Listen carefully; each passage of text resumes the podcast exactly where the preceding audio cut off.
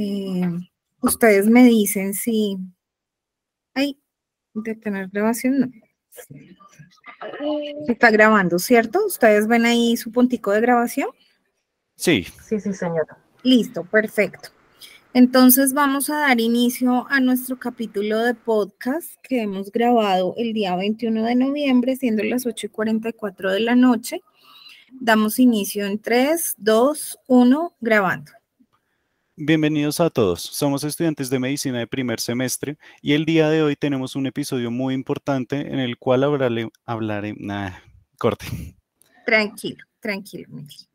Listo. Vamos a retomar el inicio de nuestro podcast en 3, 2, 1, grabando.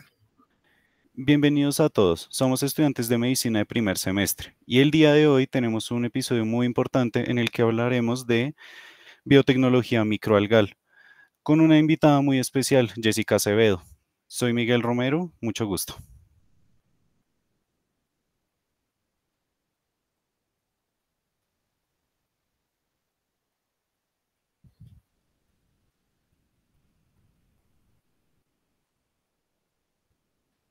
Listo, ahí vamos bien, chicos. Entonces, mm, ahí tienen que presentarse. No sé en qué orden lo van a hacer. ¿Quién, quién seguiría? ¿Sara, Martín, Laura?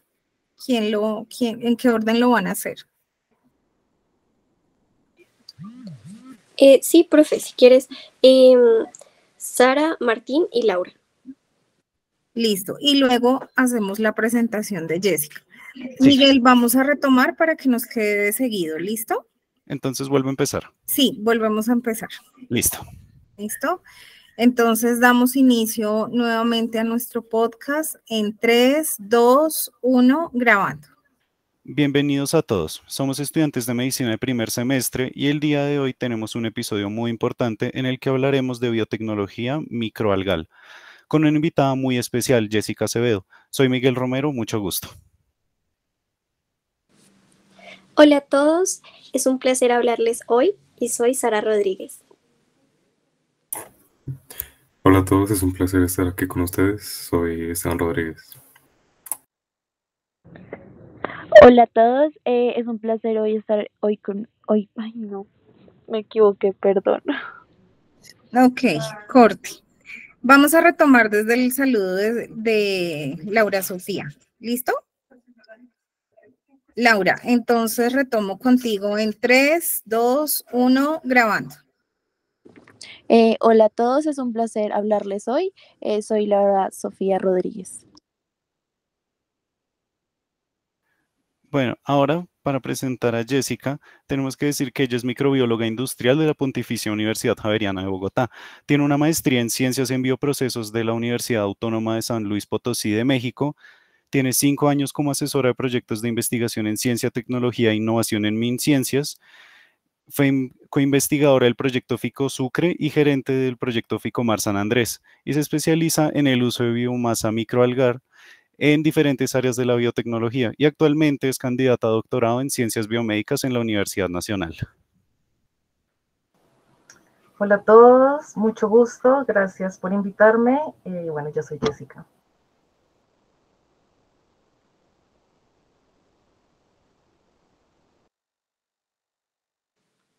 Bueno, Jessica, muchas gracias por estar aquí con nosotros y como grupo eh, preparamos unas preguntas eh, sobre el tema de las microalgas y como primera pregunta tenemos, tú como microbióloga, ¿nos puedes definir qué son las microalgas y sus aplicaciones? Sí, claro, las microalgas son microorganismos fotosintéticos que pueden ser tanto procariotas como eucariotas y tienen múltiples eh, aplicaciones. De hecho, ellas son la vía de la base en la Tierra, son las que nos brindan el 70% del oxígeno que respiramos.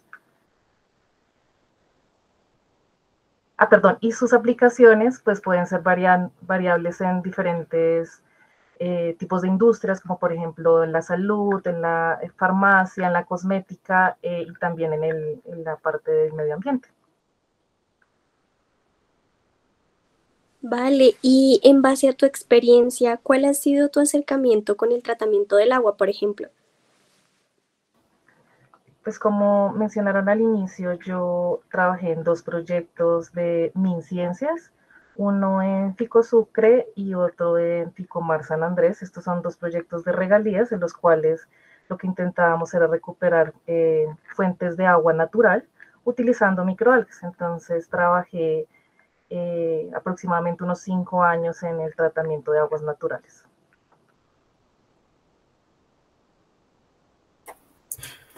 Perfecto. ¿Y qué microorganismos o sustancias nocivas se pueden encontrar en los cuerpos de agua contaminada? ¿Y estos cómo pueden afectar la salud al consumir de la misma?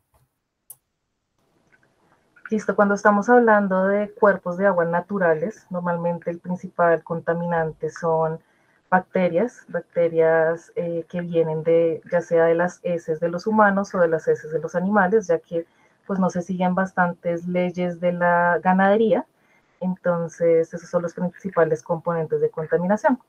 Pero también pueden haber otros como por ejemplo eh, petróleo, aceites, eh, metales pesados. Entonces, efectivamente, la población no solamente exactamente tiene que beber de esa agua para que les afecte de alguna manera, sino, por ejemplo, consumir los eh, peces que están en estas aguas, en especial los metales pesados que quedan en, la piel de estos animales, entonces pues al consumirlos pueden acumularse y pues tener un efecto nocivo para la salud, por ejemplo la producción de cáncer.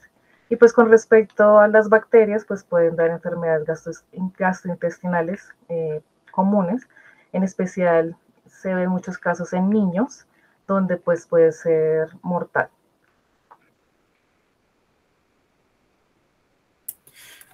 Listo, perfecto. Entonces, en sí, ¿cómo es el proceso de purificación del agua? Ok, eh, normalmente el proceso de purificación del agua se lleva mediante una PETAR, que es una planta de tratamiento de agua. Sin embargo, lo novedoso de las microalgas es utilizarlas como un compuesto terciario, ya que eh, normalmente estos tratamientos constan de tres procesos principalmente. El primero es físico, es decir, cuando se ponen unas rendijas para que atrapen las basuras más grandes. El segundo es químico, donde se utilizan diferentes compuestos químicos para hacer más potable el agua. Y el tercero es microbiológico, que normalmente se utilizan bacterias que generan unos lodos que al final terminan siendo bastante nocivos para el ambiente. Entonces el uso de microalgas en este, en este proceso sería en la parte terciaria, que mediante, con la ayuda de estas bacterias, pues tendríamos un eh, proceso completamente de economía circular, lo que quiere decir que en ninguna de sus fases se va a generar eh, ninguna materia que no se pueda aprovechar o que contamine el ambiente, ya que las microalgas pueden descontaminar bastantes tipos de, componentes y de contaminantes.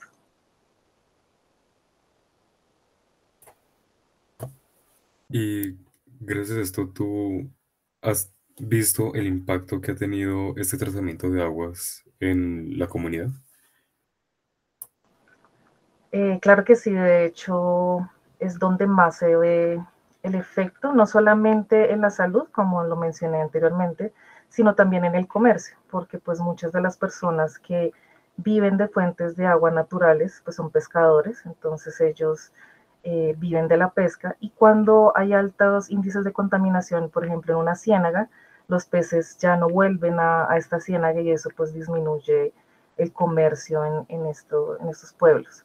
Entonces, no solamente tiene un impacto en la salud, sino también eh, en el comercio y pues en el medio ambiente, ya que pues al descontaminar estos cuerpos de agua estamos pues mejorando no solo la calidad del agua, sino también la calidad del aire.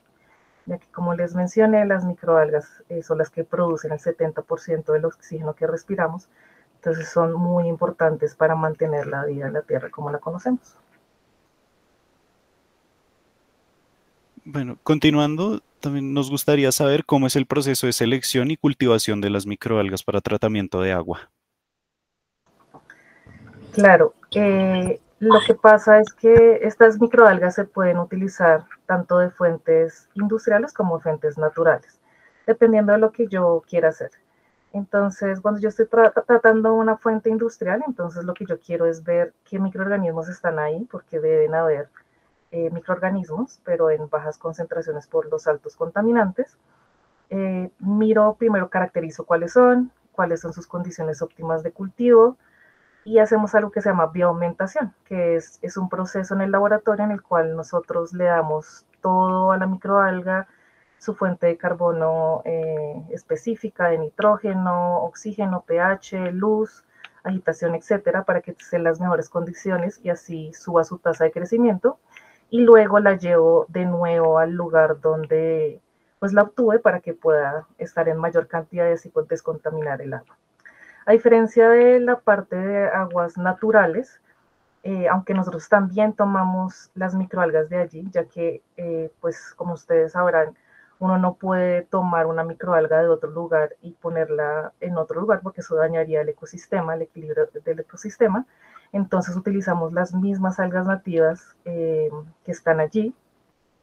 Simplemente utilizamos, o sea, recolectamos el agua, eh, unas las fijamos y otras las llevamos al laboratorio para eh, hacer la aumentación, como les mencioné, y las fijamos porque necesitamos hacer una caracterización microscópica.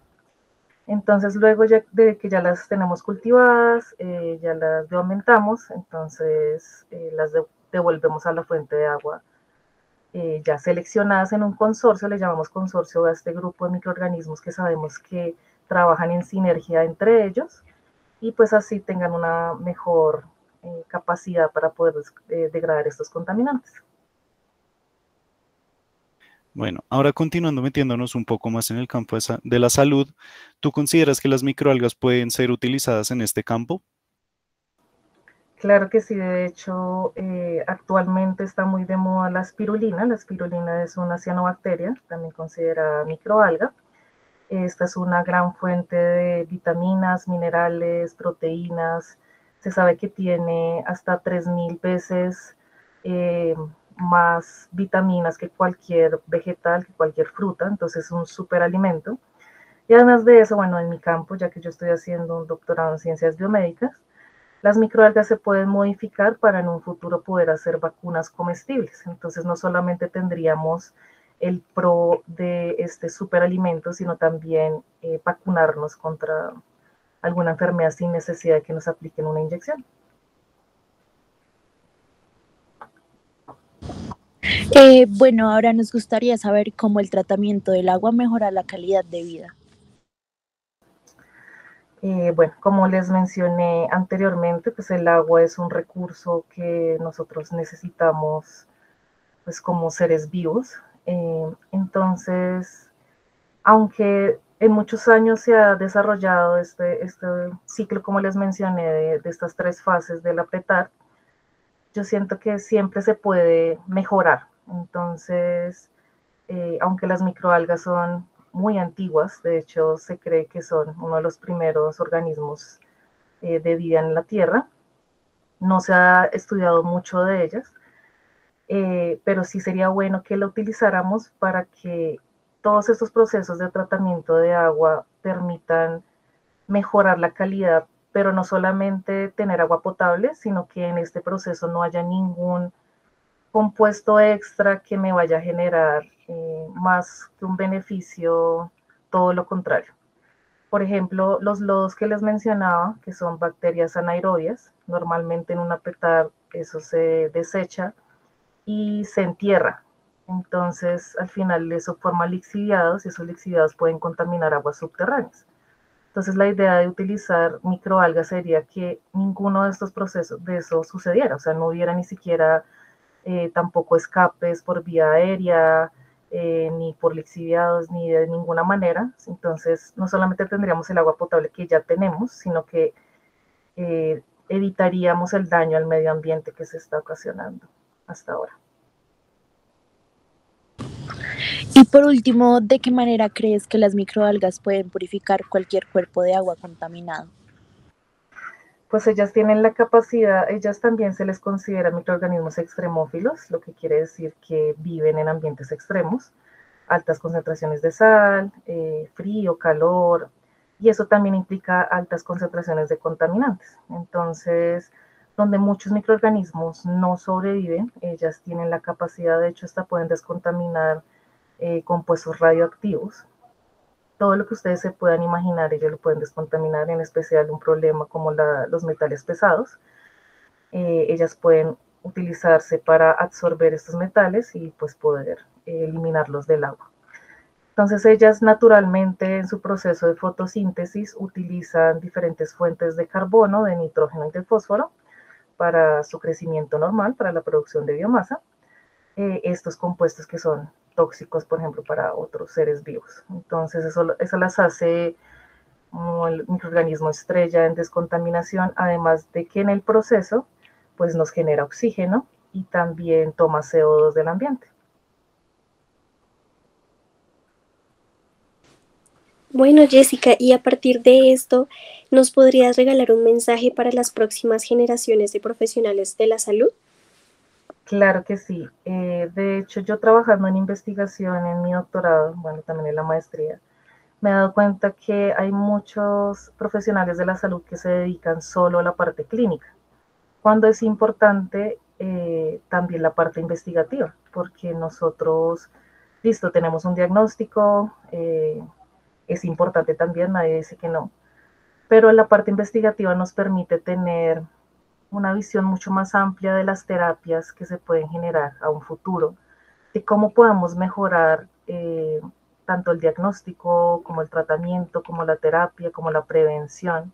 Entonces sí es importante que las nuevas generaciones recuerden que también son científicos, que también deben investigar que no solamente se queden con lo que dicen los libros, sino también vayan al mundo exterior a tener de nuevo esa chispa de, curiosidad para poder investigar y pues mejorar las cosas en un futuro en todos los ambientes.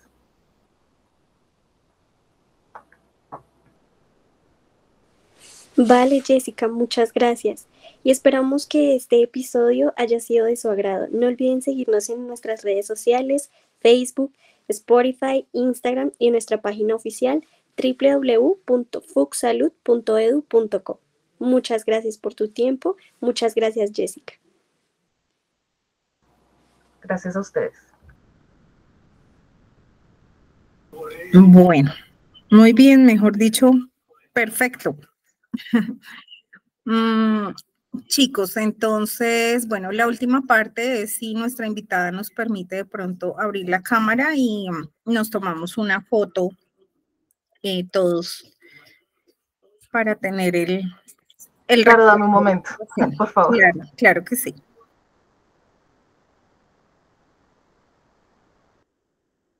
Chicos, y ustedes también. La idea es que abran la cámara. Listo, profe. Dale, profe, ya, regálame dos segundos y ya. Gracias. Ok.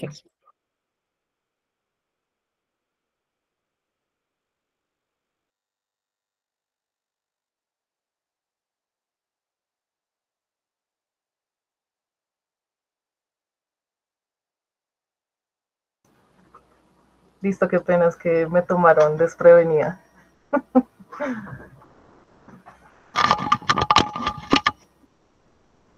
No te preocupes, tranquila. Nosotros generalmente después de la grabación eh, hacemos una foto, pero creo que ninguno sabía. Entonces, no te preocupes. ok. Algo así como sorpresa, estamos en cámara escondida. Sorpresa, pónganse algo encima de la pijama. sí, algo así.